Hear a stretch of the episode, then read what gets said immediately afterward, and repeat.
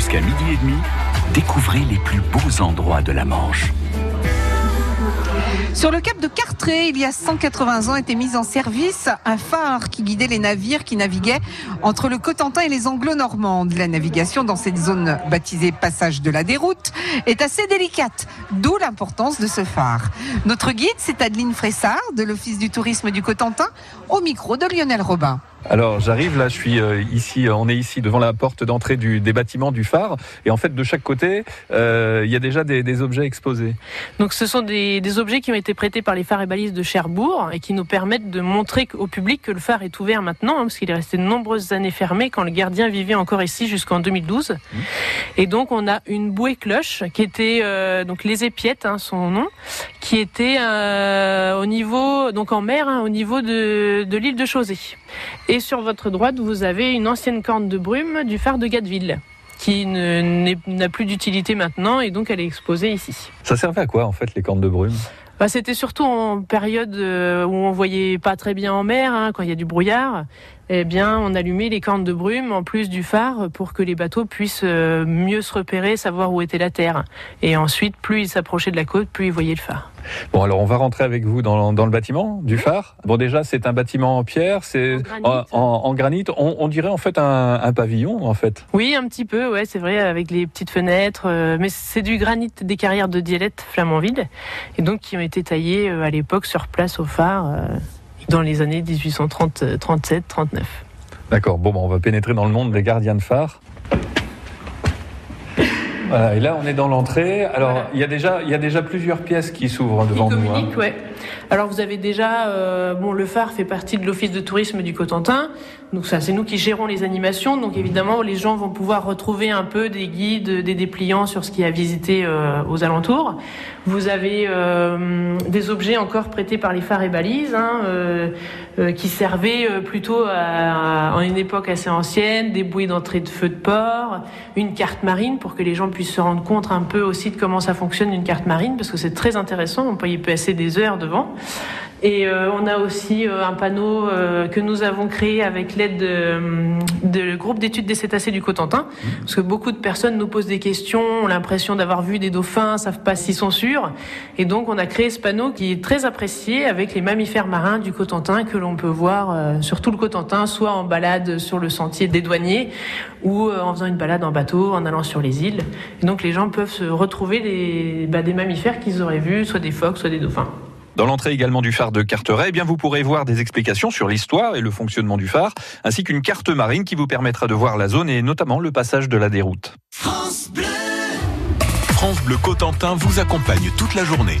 Vos infotrafics, des conseils de nos experts, vous gagnez des invitations pour les plus beaux spectacles de la Manche et on accueille les associations qui font vivre notre département. Ben, je vous remercie pour euh, tout ce que vous faites euh, euh, toute la journée, tous les jours de, de la semaine à l'antenne de France Bleu. Vous êtes parfait. France Bleu Cotentin, tous les jours, c'est votre radio dans la Manche.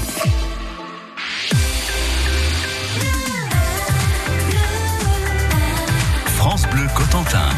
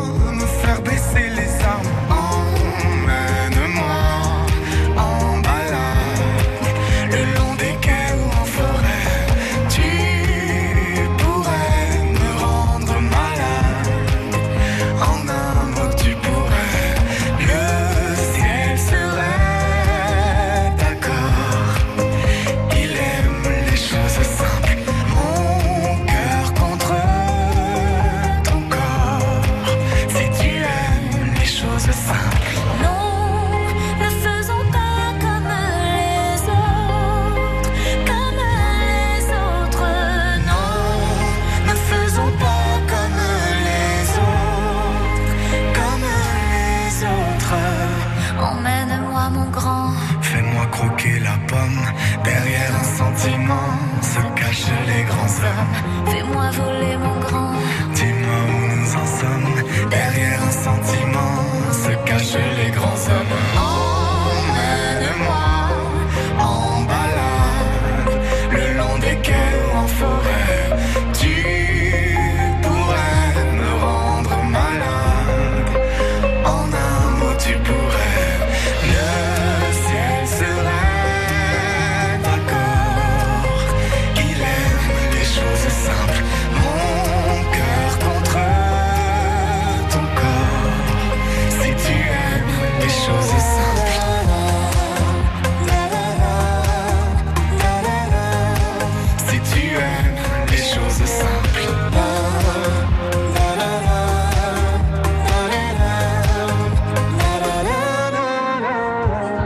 Jennifer et Slimane sur France Bleu Cotentin, les choses simples.